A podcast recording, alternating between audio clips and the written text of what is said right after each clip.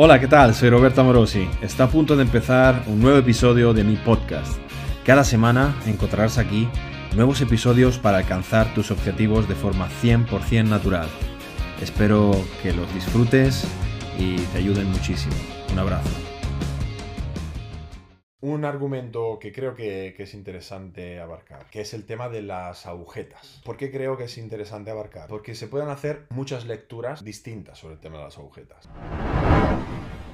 Pero antes de empezar, suscríbete para no perderte ninguno de nuestros vídeos y sumarte a la revolución del culturismo natural. Es verdad que hubo una época que yo he vivido además muy intensamente en la que parecía que pues las agujetas era el índice de si un entreno había sido productivo no, o sea, el índice más importante, ¿no? Como que, pues eso, si no tenías agujetas es que no habías entrenado bien. Entonces esa búsqueda de las agujetas constante, pues te hacía entrar en un bucle de entrenamientos cada vez más tremendos, ¿no? En técnica de intensidad, sobre técnica de intensidad, sobre volumen, sobre todo, ¿no? Sobre latigazos y, y fuegos artificiales. Yo incluso tuve una época en la que, bueno, evidentemente el otro día me preguntabais, ¿no? Había uno de vosotros que me decía, es que me ha pasado que empezó a hacer calidad muscular y tal, y luego no podía dormir del dolor de las piernas y tal.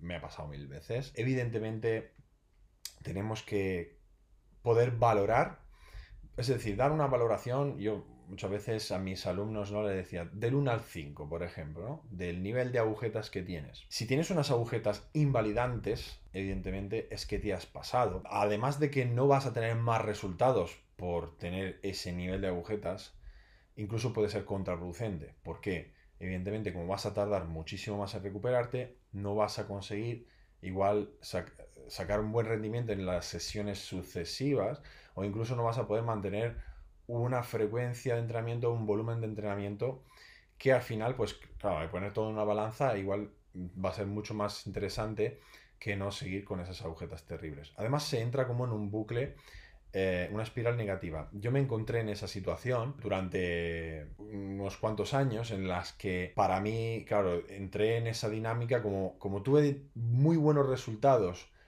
en una, durante una época, a medida que iba aumentando la intensidad de los entrenos, por ejemplo, teníamos un enfoque muy heavy duty, ¿no? Muy de muy pocas series, con muchísima, o sea, todo súper mega al fallo, más allá del fallo con técnica intensidad. Entonces, en, un primer momento tuve muy buenos resultados con eso. Y entonces hubo una época en la que pensé, ostras, si, si eh, pisar el acelerador sobre la intensidad me ha dado tan buenos resultados, si voy a seguir pisando, me va a dar más. Es decir, o, entré en esa, falacia, ¿no? De si esto es tan bueno, pues dos tazas, ¿no? De tómate dos tazas y entonces eh, será doblemente bueno. Entré en la dinámica de que tenía tantas agujetas que tenía que descansar muchos más días, entonces tuve que, empecé a, a alargar los días de descanso, entonces, por ejemplo, entrenaba un día sí y dos no, un día sí y dos no. Paradójicamente, como tardaba tanto para volver a entrenar, porque había tantos días de descanso, cada vez que volvía a entrenar, claro, estaba a 100%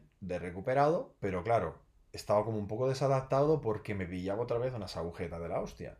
Y entonces, como tenía muchas agujetas, tenía que descansar mucho más y entonces le volví a pegar y, y así. Entonces es, es, que como que prácticamente te llevaba todo eso a una consecuencia lógica de cada vez tengo más agujetas y cada vez entreno menos y como cada vez entreno menos tengo más agujetas. Entonces, evidentemente esto duró una época hasta que hice uno más uno y dije, hostia, esto por aquí no vamos bien. Entonces empecé a desprenderme de esa idea de que tenía que llevar todo al fallo y todo súper intenso, todo súper técnica de intensidad y empecé a usar las técnicas de intensidad de una forma más inteligente, en el momento adecuado, programado de una manera más eh, productiva. Que obviamente, bueno, se reflejan, eh, espero, en las programaciones que, que estáis disfrutando, que estáis probando vosotros mismos. La cosa es que, ¿por qué hablo de las agujetas? ¿Por qué quiero matizar sobre el tema de las agujetas? Porque, ¿qué dice la ciencia a día de hoy? Que podríamos poner en una gráfica por orden de prioridad que para la, hipertrofia, lo más importante, o sea, lo que más impacto tiene, si consideramos tres variables que pueden ser tensión mecánica, estrés metabólico y agujetas. La tensión mecánica es la variable que más importante es. Es decir, yo mientras genere una buena tensión mecánica, es bastante secundario el estrés metabólico y las agujetas. En segundo lugar, lo más importante después de la tensión mecánica es el estrés metabólico. Yo puedo tener una buena tensión mecánica, un buen estrés metabólico y crecer sin necesidad de tener unas grandes agujetas. Pero en la vida real, cuando tengo un gran estrés mecánico y un gran estrés metabólico, es que algo de agujetas acabo teniendo. Y es que realmente las agujetas por sí mismas no es que sea una cosa que genere por sí sola una gran hipertrofia, pero sí que hay ciertos procesos inflamatorios relacionados con esa ruptura de, mi fibrilla, de, esas pequeñas rupturas o, daños a nivel estructural en la fibra muscular, que indirectamente generan ciertos mecanismos relacionados con la hipertrofia. En relación a las otras dos cosas, que es la tensión mecánica y el estrés metabólico, es menos importante. Entonces, estos conocimientos científicos actuales acerca de estas tres cosas relacionadas con la hipertrofia han llevado a la gente a mofarse, algunos, como que se mofan de los que, pues eso, de los que buscan las agujetas, incluso, pues eso, como que, no, pues lo típico, ¿no? De no pain, no gain, ¿no? Que si no te duele no hay ganancia, como que es algo muy bro, muy, muy estúpido. Entonces que es de cazurro que no se entera, ¿no? Que no está actualizado. El problema es que con todo esto puede, llevar a una interpretación equivocada de cuál es el nivel de esfuerzo necesario a aplicar en el entrenamiento. ¿Por qué? Porque claro, si yo empiezo a juntar que no hace falta tener agujetas, que no hace falta llegar al fallo, que si tienes un RIR 4 o RIR 5 creces igual. Que si no sé qué, que no hace falta hacer básicos. Que la fuerza no, no hace falta hacer fuerza. Que si esto y lo otro, al final lo que estamos creando es un ejército de flojos que ni saben entrenar fuerte, nunca tienen las agujetas, se creen que tienen RIR 5 y tienen RIR 40 y, y entonces van a seguir siendo flacos toda su puta vida. Entonces, ese es un gran problema. La cosa es que tener muchas agujetas es igual de malo que no tener nada. ¿Por qué? Es verdad que tú puedes crecer sin tener agujetas si has generado tensión mecánica estrés metabólico. Pero como he dicho antes, al final, si lo que estamos haciendo es una sobrecarga progresiva a lo largo del tiempo, llegará un momento en el que para que yo realmente crea, eh, mm, crear una adaptación en mi cuerpo, tengo que salirme de la zona de confort.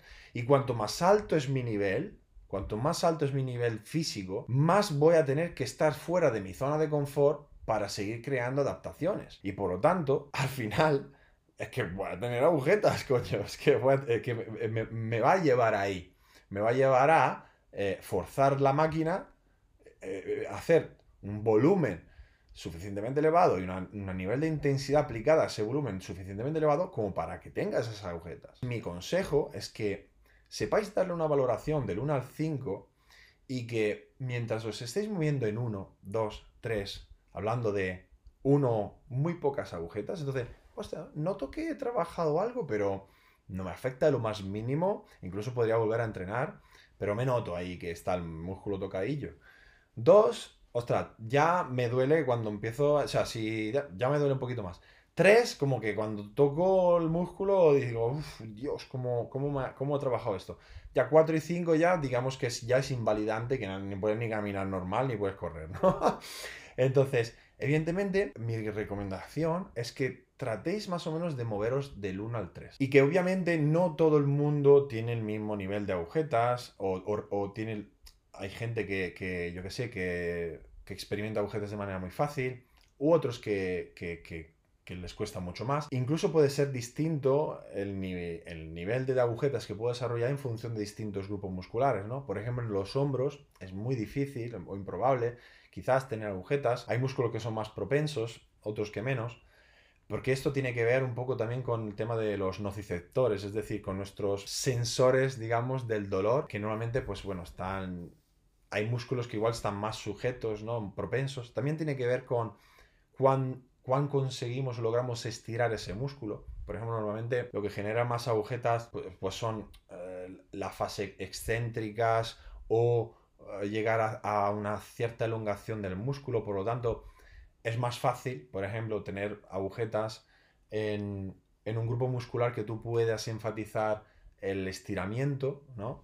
Con respecto a eh, otro que, no, que estás trabajando todo el rato en, un rango que, no genera muchos, mucho estiramiento. Por ejemplo, por, eso en el hombro, claro, tú cómo estiras el hombro, ¿no? Mientras lo entrenas, normalmente no, llegas a tener una excéntrica enfatizada en el hombro, por eso no notas tanta agujeta, pero eso no significa que no crezca. Para mí, si tienes demasiadas agujetas, puede significar que estás cambiando demasiada, con demasiada frecuencia de estímulo, porque las agujetas también las puedes tener, no porque estés creando una progresión o una adaptación a nivel hipertrófico, sino porque estés todo el rato cambiando de ejercicios, de ejercicios o rango de repeticiones o tipo de, entreno. Entonces, realmente tengas muchas agujetas porque tu cuerpo nunca está adaptado a lo que haces. Por lo tanto, eso no es bueno para sacar tu máximo potencial. Es un poquito, sin, no tengo nada en contra del CrossFit, ¿vale? Pero podría ser un poco esa la idea, ¿no?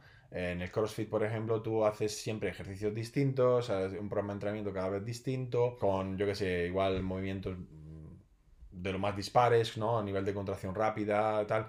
Y entonces, eh, igual puedes, puede pasar, yo he conocido muchos chavales que, eso que dicen, no, es que cada, cada vez que entreno tengo agujetas. Vale, pues ese, ese nivel de agujetas, porque no estás adaptado, porque siempre estás cambiando, no es lo que buscamos, o sea, no es lo ideal. O sea, es muy espartano, muy, ah, no pain, no gain, pero mm, si lo que queremos realmente es eh, maximizar el crecimiento, no es esa la idea. Pero también, si nunca tengo agujetas, puede ser que, que, bien, que si yo sigo teniendo una sobrecarga progresiva en el peso que manejo y todo el rollo, o en el volumen que manejo, bien, pero puede ser que me esté tocando las pelotas también. Puede ser que esté trabajando muy por debajo de lo que debería y entonces al final no conseguí para nada que el cuerpo crezca. Por ejemplo, ¿no? Imaginaos, si yo puedo hacer, bueno, 200 eh, kilos, 10 repeticiones de peso muerto. Y yo me hago 10 repeticiones con 180, lo más probable es que no me den nada de agujetas. Pero es que porque estoy trabajando 20 kilos por debajo de lo que debería. Entonces, cuidado con eso. Tener agujetas a través de ejercicios en los que estamos adaptados, en rangos de repeticiones en los que estamos adaptados, con una frecuencia, una programación de entrenamiento en la que estamos adaptados, es un indicador muy interesante de que estamos aplicando un nivel de esfuerzo que el cuerpo le supone un reto, le saca de la zona de confort y le obliga a crecer. No estoy de acuerdo con esto, esta moda ahora de mofarse o ridiculizar el tema de las agujetas como algo de troglodita, de bro science o de tíos que no se entera. Tensión mecánica, lo más importante, estrés metabólico, segundo importante, DOMS, mucho menos importante. Pero el DOMS, los, las agujetas, son un indicador de, de si estoy aplicando un nivel de esfuerzo suficiente en un contexto de un programa de entrenamiento con un volumen de entrenamiento y con unos ejercicios al que yo estoy adaptado y en los cuales estoy creando una progresión y una sobrecarga progresiva.